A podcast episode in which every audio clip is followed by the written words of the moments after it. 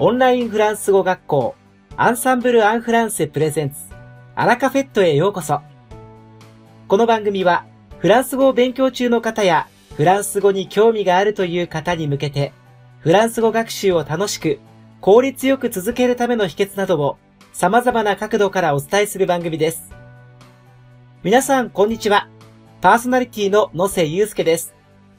今回はアンサンブル人気講師、ゆうこ先生とやすこ先生をゲストに呼んでおります。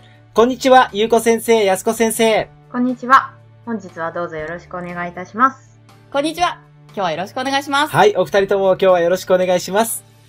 それでは今日は番組宛てに、フランスに住み仕事を見つける方法などについて、学習者の方からご相談のお便りが届いておりますので、ゆうこ先生とやすこ先生にお答えをいただきたいと思います。インタビューの後は、三輪先生によるワンポイントフランス語レッスン、最新アンサンブル情報と続きます。では、お便り紹介を始めたいと思います。ラジオネームゆいさんからのお便りです。はじめまして、アラカフェットいつも楽しく聞いています。私はフランスに憧れを持つ某企業で事務をしている26歳のゆいと申します。この度相談があり、メールをさせていただきました。私は子供の頃からフランスがすごく好きで、将来絶対にフランスに住みたいという夢を持ちながらも、まだ実行に移せていません。言い訳になってしまいますが、ユーロがすごく高いので、日本で貯金をしても、なかなかユーロではまとまった額にならないのと、家族や友人にこのことを話すのを躊躇してしまっています。特に両親は昔から私のやりたいことに反対するタイプで、説得は難しそうだし、友人にも恥ずかしくて相談できません。今回質問したいのは、フランスに住みたい。そのためには仕事のビザなどは必要だと思いますが、私の拙いフランス語レベルでは仕事のビザが取れるのか、まずは何から準備してどうすればよいのかなどアドバイスをいただけないでしょうか貯金もいくらぐらい貯めたらよいのでしょうか？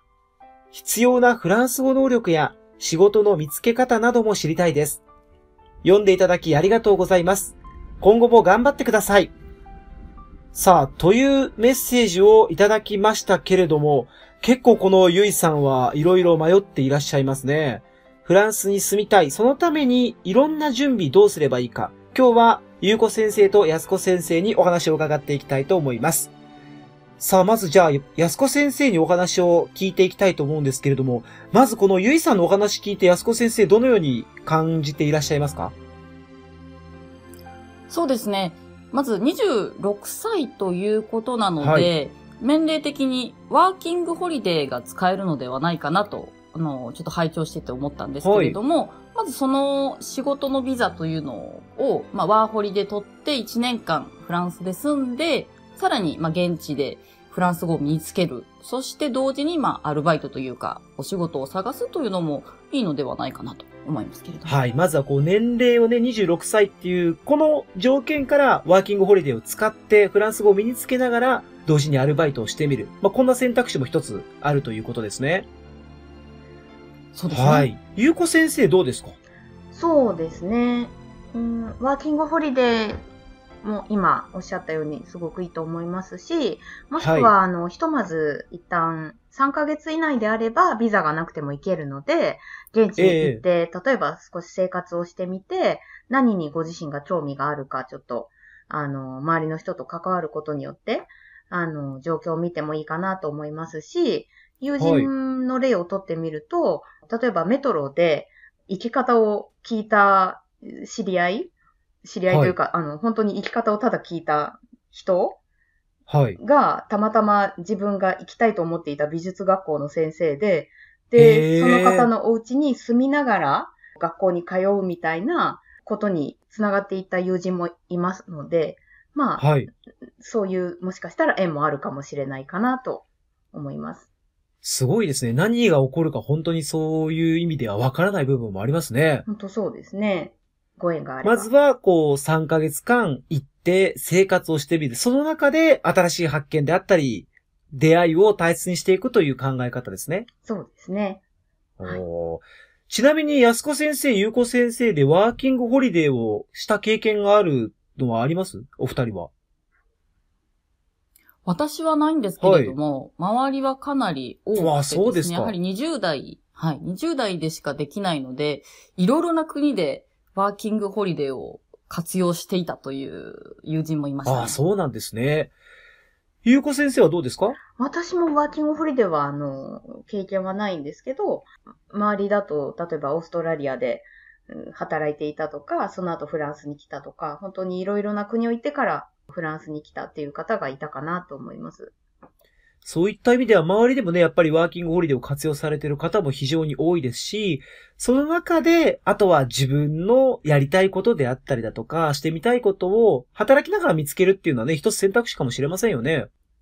はい。あと自由度がやはり高いと思うんですよね。ええワーキングホリデー。はい。日本で申請して、それを持って、まあ、フランスに住むことができるので、はやはり、いろいろな学校に登録してたとか、お仕事でビザが出るっていうのは、やはり結構敷居が高いことなのでうん、まずは、そのワーホリのシステムをきちっと使って、ちゃんと来るっていうのは大きいですし、あとワーホリで来て、ちょっとお仕事をして、それから、就労ビザにはい。書き換えてもらうという運が良ければですね、はい。やはり仕事の内容が良ければ、会社の方からそっちののビザを出しますよと言ってくれる可能性もあるので、ワーキングホリデーをかなり使えるかなと思いますよ。まずはそういった意味では、このゆいさんはワーキングホリデーっていうのはね、大きな選択の一つかもしれませんね。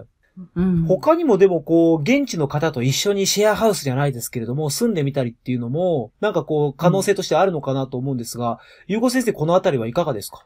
そうですね。私、最初行った頃からだいたい3年間ぐらいは、かなはいり同居をいろいろな方として、ああそうですかそうなんです。そのことによってかなり節約にもなりましたし、その頃にできた、なんでしょう、同居人の友達っていうのは、今でも結構つながっていて、もうそれこそ先週まで日本に来てくれてた子も、その時代に同居していた、あの、リオンのええ女の子だったりして、はい。はい。なのでまあ、若いうちにそういうふうにちょっとあの、苦楽を共にする みたいな意味でも、同居はちょっとおすすめできますね。ほう。はいゆうこ先生はちなみにフランスにはどのぐらいの期間住まわれてたんですか？私は6年ぐらいしかいなかったんですけど、はいた。だあの、同居したかしないかで結構濃さは違ったんじゃないかなって今でも思っています。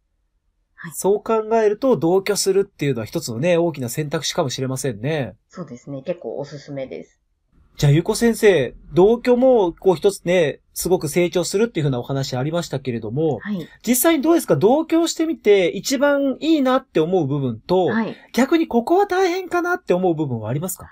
そうですね。やっぱり、細々とした日常の、なんて言うんでしょう、お皿を洗うとか、そういったものを、やっぱり進んでやる人とそうじゃない人がいるので、はい、はいそれがあまりにも長い間流しにあったりすると、やっぱり、こう、ピリピリとしたりはすることもあるので、そういうのをなんかは、最初のうちに一緒にちょっとルールを決めておいて、はっていうい。風にやっておくと、あの、難しいことにはなりづらいかなとは思います。ただ、はい。いい面としては、はいん、なんて言うんでしょう。本当にいい相性の人と友達になると、ふと見たら自分のものがこう、アイロンかけられていたりとか。なんて言うんでしょう。本当に相性がいいと自分の得意分野でお互いを助けられる。ああ、いいですね。はい。そういうのでなんかすごくいい思い出にはなってますね。おーはい。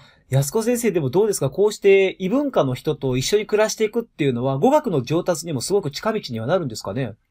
すごくなると思いますよ。やはり生活をするっていうことで、はい普段の会話がね、フランス語であったり、まあもしかしたら外国人同士だったら英語とかになるかもしれないんですけど、異文化交流という意味では、ものすごくいい機会だと思います。そうですよね。かつその異文化をお互い理解しようと思って心が近づくと、よりこう詳細な言葉であったりだとか違ったこうニュアンスで会話するようになるので、一気にこう成長しそうですよね。そう思います。ありがとうございます。今、ワーキングホリデーと、そして一緒に同居するっていう風な案をお伝えいただきましたけれども、安子先生どうですか？他にももしいい案があれば。そうですね。あの、まだ仕事が決まっていなくて、フランスに滞在をするためのということであれば、語学学校に通って、まあ学生ビザを取得して、まあ、さらに、まあ、アルバイトという形も、まあ、形としてはあるかなと思いますし、はい私音楽だったんですけど、音楽の場合は入試があって合格してから、その合格書を日本に持って行って、その日本でまたビザを申請してって、ちょっと往復しなきゃいけないんああ。そうだったんですね。それを、はい、それを避けるために、まあ語学学校も必要性があったので、語学学校のこう入会というか入会金と、まあ1年分のというのをちゃんと支払い込んで、日本でこのフランスの語学学校の証明を持って学生ビザを持ってフランスに行き、まあ、そこで申請して、まあ、音楽もやってっていう形もしていたので、割と語学学校に通って学生ビザ、プラスアルファでまあ仕う事、まあ、そこでまた良ければ、もう先ほども言った通りなんですけど、そこの仕事の人が、あ、じゃあちょっと君残ってほしいと言われれば、そこから就労ビザが出るのではないかなと。そういう方法もあるのではないでしょうかね。本当にこう、様々な方法があるという中で、まあ、語学学校に通って学生ビザを取って、かつアルバイトするっていう選択肢もあると。そうですね。ゆうこ先生の周りでこういう方はいらっしゃいました？へえ、そうですね。アルバイト。アルバイトであったり、あと語学学校に通いながら学生ビザを取ったりっていうケースっていうのは、あ、ありました、ありました。ああ、そうですか。はい。まあ、正当な語学学校だったり、あ出費を削りたいという方であれば、ちょっはい。と中国の方がされてる、もう少し安価なものを選ばれてる方も、あなるほどねはい、ええええいらっしゃったみたいです。はい。ああ、じゃあ本当にそう考えたら入り口っていうのはいろいろあるんですね。そうですね。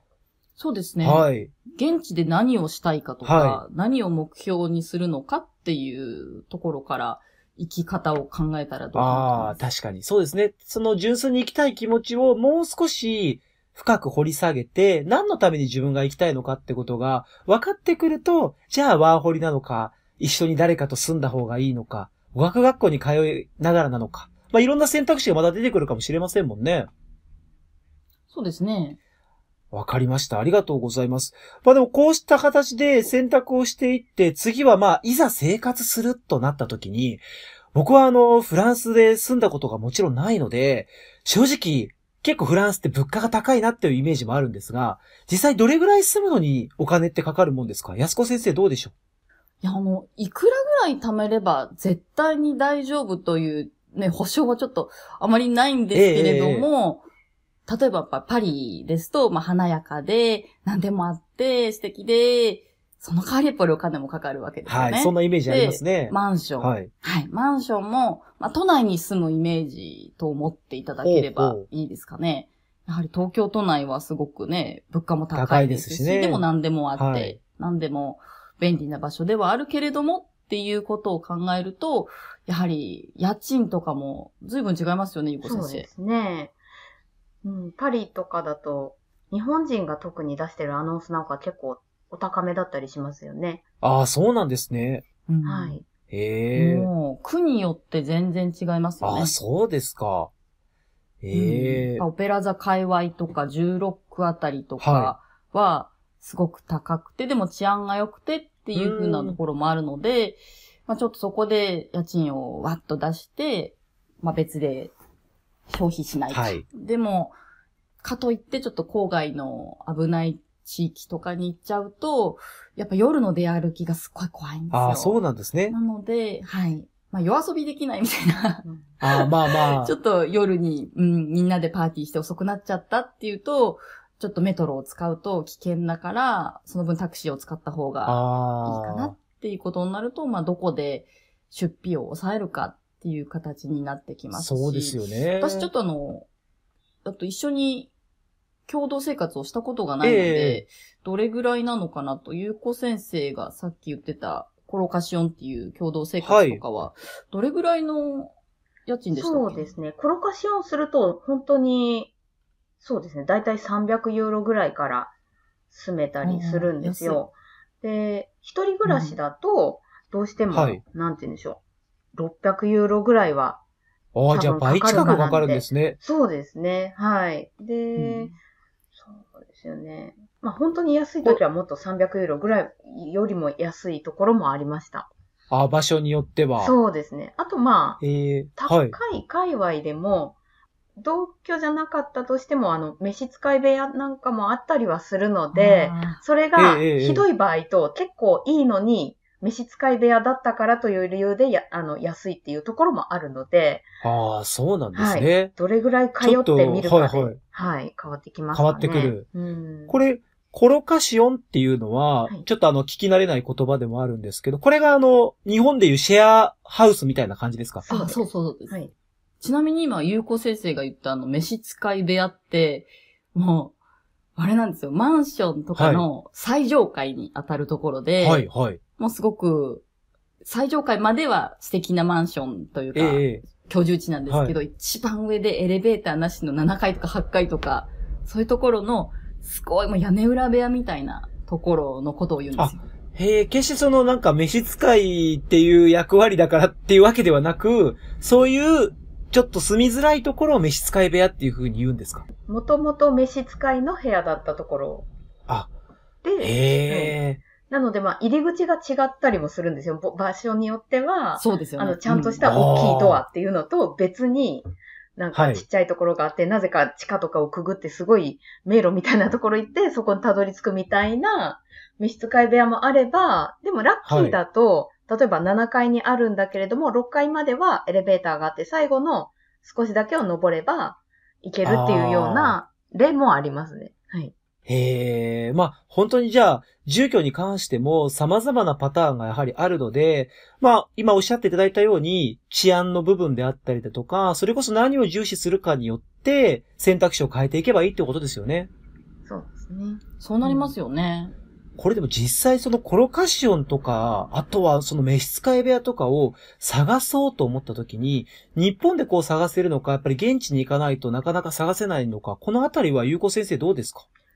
そうですね。あの、日本にいてもアナウンス、アナウンスというか、あの、なんて言うんでしょう。ネットに掲載されている情報を見ることはできるので、はいあのええ例えばそのコロカシオンであれば、アパフタジェ .com っていう、そのコロカシオン用のサイトがあって、それはいにあの写真とか何ユーロぐらいとか、あとそのそこに住んでる人の趣味ですとか、そういったことが載ってるサイトはあるので、はい。うん見るだけならできます。ただ、やっぱり一番は、あの、その人とコンタクトを取って現地に行って、いろんなところを回ってみるっていうのが一番かなとは思いますけど。その方がまあ可能性もそうですし、す結局いいうん結果が出てくる可能性高いと。うん、直接会ってみないと、最終的にはどれだけ住居が良くても、一緒に住む人との相性ですね。そうですよね友達になれると思うかどうかみたはい。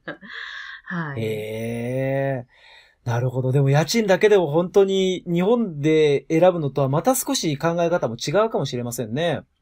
そうですね。うん。そうですね。まあ、あとは僕もやっぱその、さっき生活したことがないっていうふうに話もしてたんですけど、正直その水道光熱費とか、このあたりとかもイメージがあんまりできなくて、あんまり日本と大きな変わりはないですか？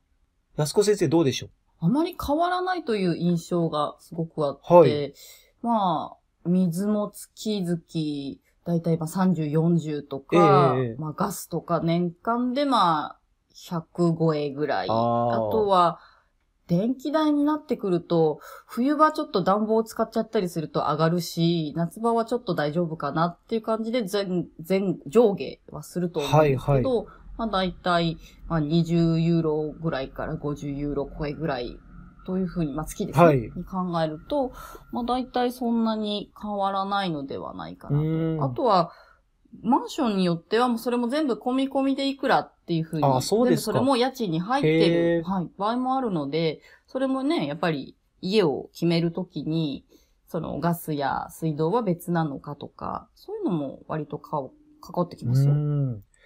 こう日本だとあとは電話代とかね、あの通信費なんかもかかってきたりはするとは思うんですけど、このあたりはフランスで独特な部分ってあったりするんですか、ゆうこ先生？そうですね。あの、インターネットとか、携帯に関しては、日本より安いですよね、安子先生。なんか、うん。そうなんですよインターネットとか。日本より安いんですか？はい。。例えば、あの、フリーボックスとか、まあ、インターネットに関してはフリーボックスとか、ブイグとか、オホンジとかいろいろあるんですけど、例えばはいそのフリーボックスっていうところのであれば、だいたい19ユーロぐらいで、固定電話とインターネットとテレ、あれ、テレビもでしたっけ？安子先生。なんか3つでしたよね。テレビも入ってますねうんうんで、うんしかも、へ固定電話から、フランスのその固定電話から日本の固定電話にかけるのがタダなんですよ。ーあ、え、国際電話ただなんですか？そうなんです。へえ。ね、お得ですよね。ゆうこ先生、最近は、こちらのフランスの携帯から日本の固定電話になんと無料でコールができるとかって、そういうえのがあるんー、ですよ。フランス進んでますね。これは、そうなんですよ。これ現地の携帯から日本の固定電話にかけれるんですか？そうなんです。えーもう、得。びっくりです。あとは 3G とか 4G とはい、かも、はい。結構使い放題プランでも20ユーロとか、えーそういうのなので、ちょっと日本の携帯事情を聞いたときに、ああ、ちょっとここばっかりはフランスは進んでるかなと思いました。でもかなり安いですね、そう考えたら。はい、携帯とかね、インターネットに関してはフランスの方が安いとね、断言してますよね。ね、間違いない。電話できるってすごく良くて、例えばさっきのね、ラジオネームゆいさんの話だと、こご家族がいらっしゃったりとか、やっぱり不安になる時もあると思うんですよね。そういう時に直接日本に電話をかけることがそこまで負担にならないのであれば、それはすごく精神的にもメリットですね。かなりそう思います。いい時代になりましたね。いやーですね、本当に。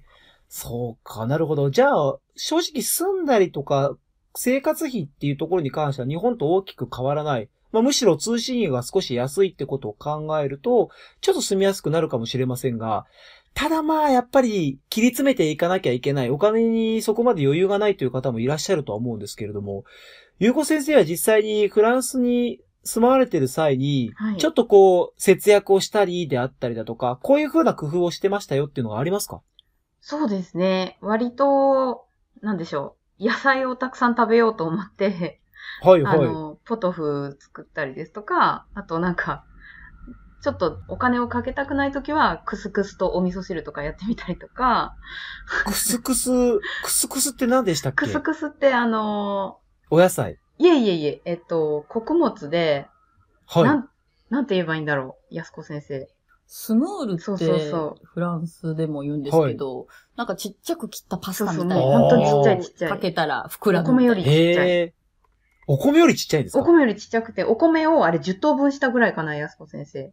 かなりちっちゃいですね。へえ。そうそう。それにおお湯をかけて、お味噌汁。そう、お湯をかけて蓋をしておくと、なんかそれがこう、ぷくぷくって膨らんで、あの、ええご飯みたいになるんですけど。普通だったら、それをなんかタジンって言って、あの、なんて言うんでしょう、おお肉とか、羊の肉とかでしたっけ？ああの、おー野菜とかで食べるんですけど、学生独特のちょっと切り詰めたい時期とかだったら、そういうのに対して何かしらのスープ、味噌スープでもいいし、他のスープでもなんか、っていう風にすると割と切り詰めることはできるみたいな話ですかね。そうなんですね。うんえ、切り詰めて自炊したら、だいたい月の食費っていくらぐらいですか？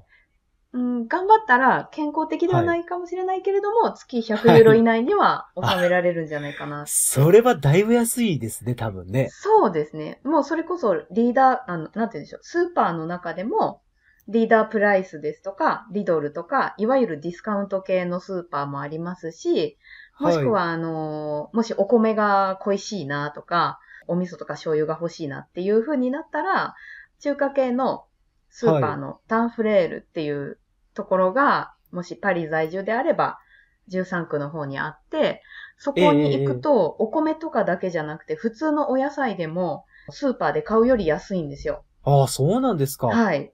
もう、へえ。1週間分ドーンって買って、それで20ユーロいかなくてびっくりみたいなことを。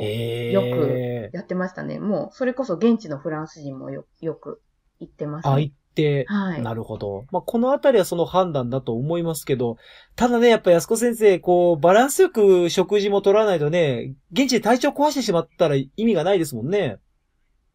そう思います。なので、はいまあ学生さんで私もそういう時期があってえですね、えええ。私の場合も野菜の料理をするのもめんどくさかったので、もうパスタ、ああ、なるほど。はい、ゆかりをかけたり、醤油をかけたはいりしてて、確かに安く行ったんですけど、3ヶ月ぐらいでかなり激痩せしええええて、ちょっと鬱になったので、ああ、そうですよね。でもおす、すめできないので、特にね、ゆうこ先生のいいですね。はい。いや、でも、海外にいたら、いろんな精神的な部分も含めてね、負担はあると思うので、まあ、しっかりと健康的な食事。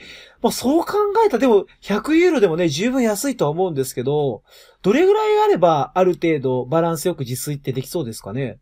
うーん、まあ、すごく安いところをゆうこ先生みたいに見つけたら、その、週2、20とかでいけると思うんですけど、はいまあ普通に、まあちょっと普通にお野菜とお肉と炭水化物を週に1回買って、まあ大体40ぐらいが普通だと思うんですね。あー20はすっごい安いと思いまあす。週40ユーロぐらい。うんじゃあ、そう考えたら、で1ヶ月で200いくかいかないかぐらいですか ?200 ユーロ。うん。に、抑えられると思いますし、フランスって自炊はすると安いんですよ。すごいその代わり外食が高くて、ね。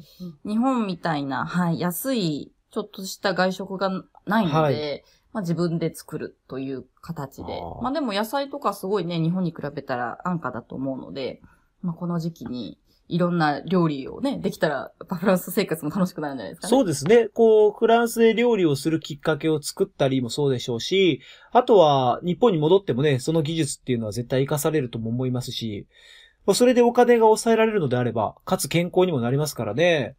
なので、食費の部分では、まあ、いいところを見つけて、あとは自分で頑張ってできる限り、料理を作っていくっていうのが、一ついい選択肢になるかもしれませんね。はい。自分次第っていう。いや、でも、どうですか？日本だったらね、こう、大学とか行って学食なんかもあったりするんですけど、フランスってそういうのあったりするんですか？ゆうこ先生確かそれ、食べ歩きとかしてなかったそう、やってました。あの、学生食堂が、クルースっていうところがやってる、ハシトユーっていうのがあって、それがはい一食2ユーロちょっとだったんですよ、当時。最近はへー3ユー。ロ少しするみたいですけど、で、はい。あの、どの学科、パリ中のどの学科でも同じ値段なので、はい。あの、学科によって味が違うんじゃないかと思って食べ歩きをしたことがあって、へ。はい、そうですね。やっぱりあの、いわゆるポピュラーな界隈だと、学食でもケバブとかが出るような感じだったり、そうなんですね。はい。もう少しあの、なんて言うんでしょう、理系とか医学部の方に行くと、もう少しちょっとリッチな感じの。アントレとなんか、プラと、あとデセールがすごい、デザートがなんかちょっはいと凝ってたりとかして、あ、同じ値段でもなんか学部によって違うんだなと思って、そういう。うなんか、はい、変なことをやってました。いやいや、でも、ね、いろんな発見がありそうですし、その系統でまた違ってくると、同じ値段を出して食べるのであればね、はいいろんなバリエーションが楽しめるのはいいかもしれないですね。そうですね。その時その時で、あの、論文を書いていた時期だったので、その図書館に近いところっていうのを全部攻めていったら、ちょっとそういう発展がありました。ええいや、このあたりはね、フランスで過ごしていて、また新しい発見であったりね、日本との、こう、比較なんかもできるかもしれないので、まあそういった意味ではいい経験かもしれないですね。そうですね。いやー、なんかご飯の話ずっと続けてられそうなんですけど、まああの、次のね、せっかくなんで、お仕事の見つけ方。当然まあ生活もとっても大切だと思うんですけれども、生活をしていくためにはお金を稼がなきゃいけない。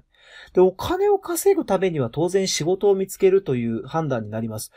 え、仕事を見つける日本だとそれこそタウンワークとかその求人情報を見たり、行って、で探したり、あとはインターネットでもちろん探したりってこともあると思うんですけれども、フランスだとお仕事を特に異国の人が見つけようと思ったらどうすればいいんですかね？このあたりはじゃあ、ゆうこ先生にまず聞いてみようかな。ゆうこ先生どうですか？そうですね。やっぱり情報サイトとか、フリーペーパーがパリであればあったりはするので、はい。あの、オブニとか、えーミックスビーとか、FR ジャポン、はジモモパリとか、あとは SNS ですかね。mixi とか、意外とまだこう、いろんなコミュニティがあったりとかして。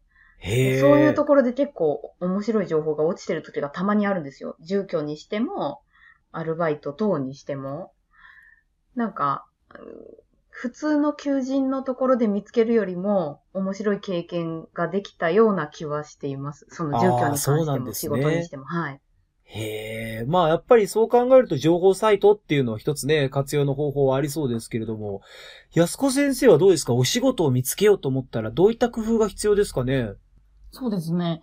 私の場合は音楽になるので、はもちろんそのオブニーとか、ゆうこ先生がおっしゃったいろんなサイトっていうところで、まあ教えますとかそういうのを見つけはい。ていくのもいいんですけど、まあ例えば音楽学校とかに、私の場合音楽なんですけど、まあ片っ端から自分の、まあ、セーベーと言われる、まあプロフィールっていうんですね。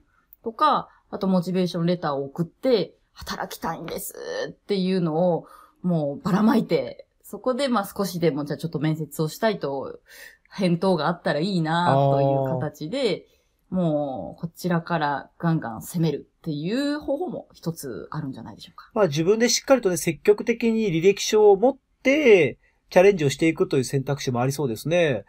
そう、はい。でもそう考えるとやっぱり日本よりは少し積極的に動いていかなきゃいけないかもしれないですね。そうなりますね。うん。特に外国人なので、外国人を雇うメリットみたいなで、自分を雇ったらこれだけすごいんですよみたいなのをちょっと出すと、モチベーションレターとかには通りやすいです。えー、モチベーションレターっていうのは日本で言うと履歴書みたいなもんですか？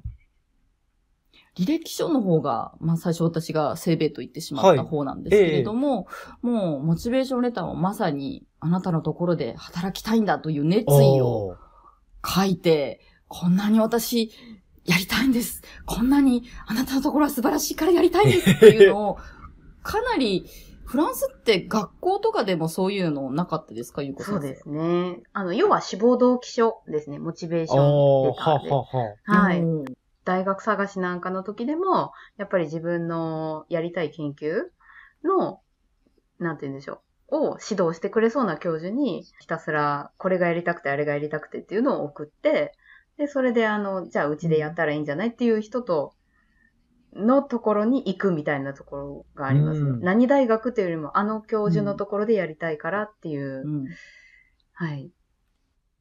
そうですよね。そう考えたらやっぱりもうこのフランスに住みたいとか生活したいっていう今のこの気持ちの中で、じゃあ自分はこういうことができるよっていう自分をしっかりと見つめ直してからこの選択をしていった方がうまくいくかもしれないですね。これでもアルバイトってあんまりこうフランスでアルバイトをするっていうイメージは日本とそんなに大きく変わらないですか？日本でこうアルバイトをするのとフランスでアルバイトをするのとっていうので違いってあったりするんですか？ゆうこ先生どうでしょう？ーん、そうですね。意外なんですけど、フランスはいでアルバイトするときに、うんアルバイトっていうくくりが実はなくって、うそうなんですね。そうなんです。なので、あの、有給があるんですよ。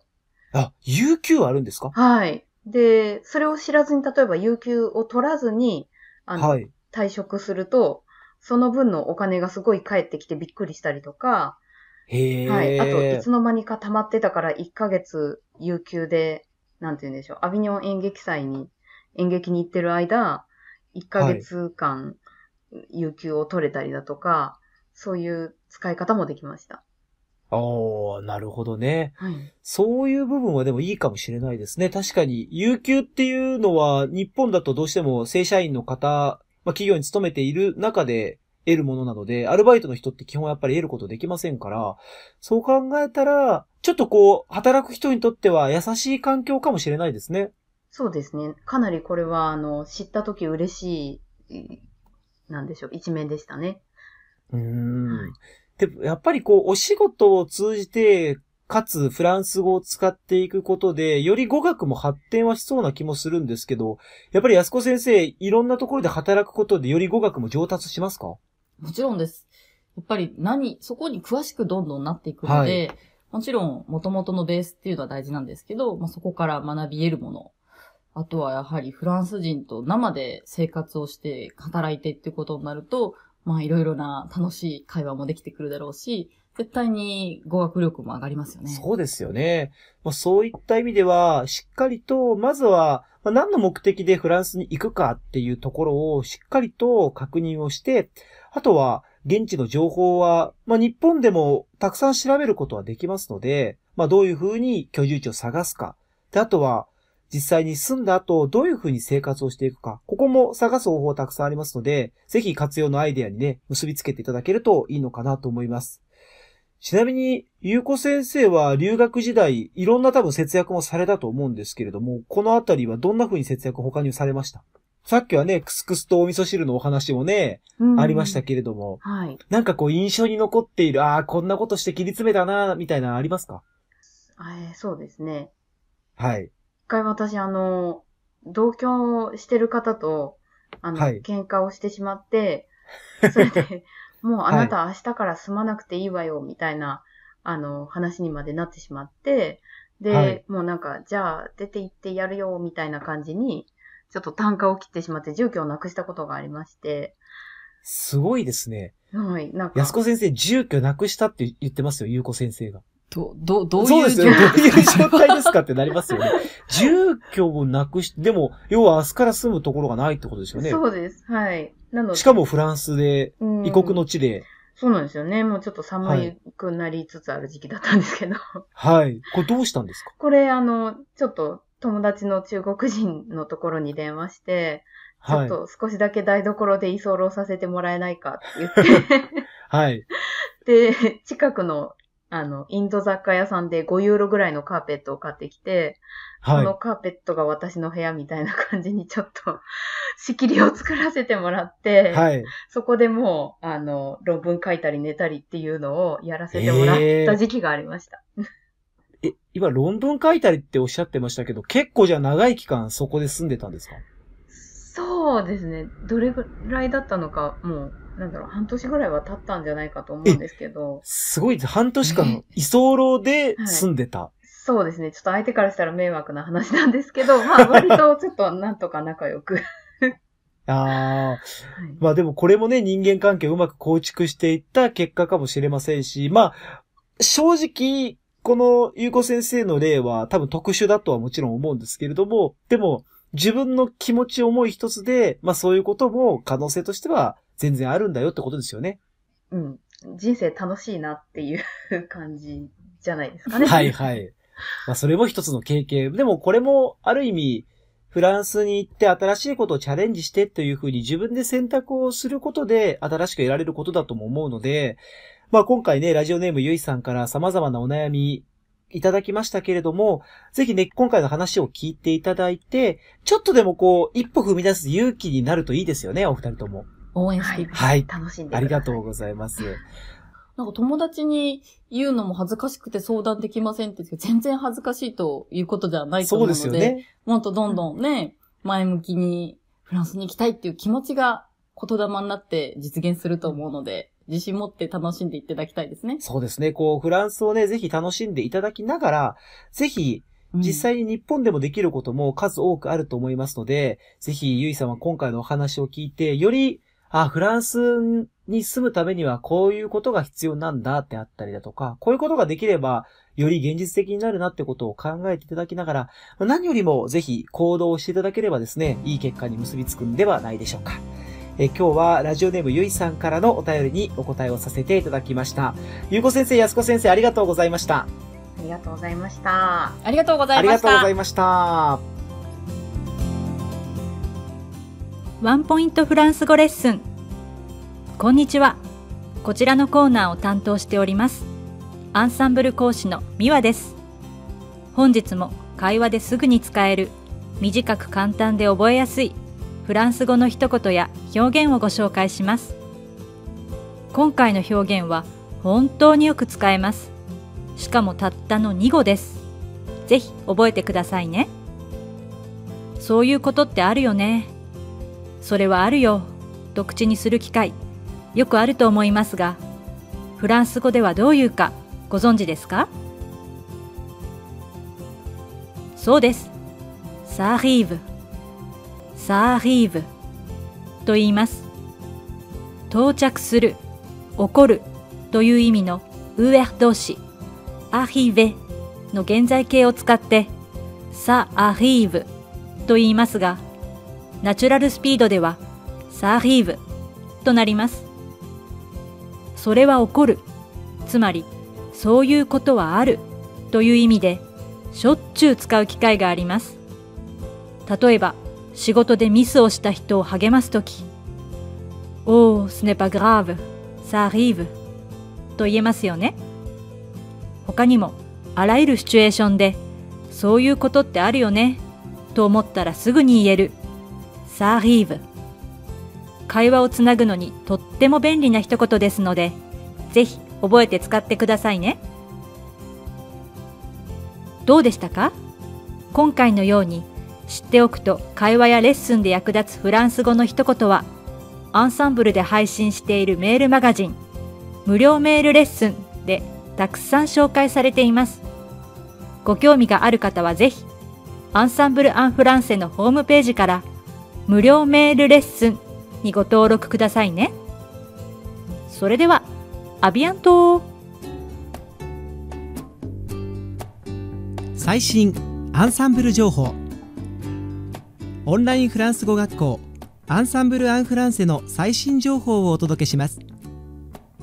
今回は6月22日の21時より開催されたアンサンブル情報交換コミュニティフランス語中級者の会についてお伝えします。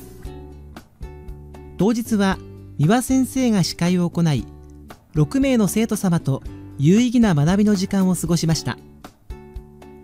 今回のコミュニティが中級者の会という少しざっくりとした内容でしたので三輪先生より生徒様に自己紹介の際この回でどういうことを聞きたいかという点についてお話をいただきました。その中で複数の方から挙がったのがフランス語の聞き取りが上達するにはどうすればいいかというトピックでした。三輪先生から参加者の方にどういったトレーニングを行っているか問いかけたところすぐにでも試してみたい学習法が次々と挙げられ非常に活発な情報交換が行われました。その中でも特に印象に残ったのは自分が話せる速度のフレーズは聞き取れるという考え方です。もしこれが本当ならばナチュラルスピードの音読練習を定期的に行うことで聞き取りの力が強化される可能性が高まります。発音やイントネーションの改善にも役立ちそうですよね。ぜひ試してみてください。司会を務めた三輪先生もフランスの大学院に在籍していた時最初は授業が全く聞き取れずに悩んだ末90分の授業を録音して帰宅後に全てを書き取っていたという驚きのエピソードを披露。自分を追い込むことが飛躍的に進歩につながることを実体験として語ってくれました。これには参加者から自分はまだ甘かった。やるべきことをやっていないという声が上がり気持ちが引き締まったようです。他にも様々な学習法や息抜きの仕方などが話題に上がり同じフランス語の学習者同士で意見交換ができるのは楽しい励みになるといったお喜びのお言葉をいただきました。Zoom というグループ会話に適したソフトを最大10名の生徒様にご参加いただけるアンサンブル情報交換コミュニティ。勉強の息抜きにストレスの発散にそしてモチベーションアップのために用いてぜひ一度参加してみてはいかがでしょうか。皆さんのご参加お待ちしています。本日のアラカフェットはいかがでしたでしょうか。この番組は毎週金曜日をめどにお届けしています。確実にお届けするための方法として iTunes やポッドキャストのアプリの購読ボタンを押せば自動的に配信されますのでぜひ購読するのボタンを押してください。また番組では皆様からのご感想やフランス語学習に関するご質問をお待ちしております。アンサンブル・アン・フランスで検索していただきお問い合わせからお送りください。番組内でご紹介させていただきます。そしてこの放送を聞いてくださったあなたに素敵なプレゼントがありますアンサンブル・アン・フランセお問い合わせ宛てにお名前アラカフェットを聞きましたと明記して送ってくださいフランス語学習に役立つ特別なビデオ講座をプレゼントします。たくさんのご応募をお待ちしております。それではまた次回、7月13日の配信でお会いしましょう。皆さん、素敵な週末をお過ごしください。